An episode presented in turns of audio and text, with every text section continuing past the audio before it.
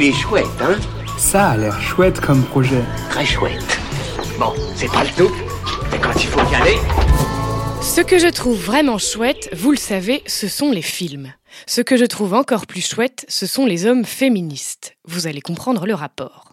Aujourd'hui, je vous présente Les Petits Mâles, un film d'éducation féministe pour les 7-18 ans.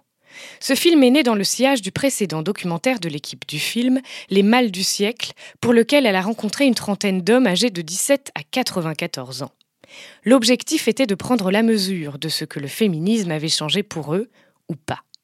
Le constat, un sexisme encore très prégnant, sauf chez les plus jeunes.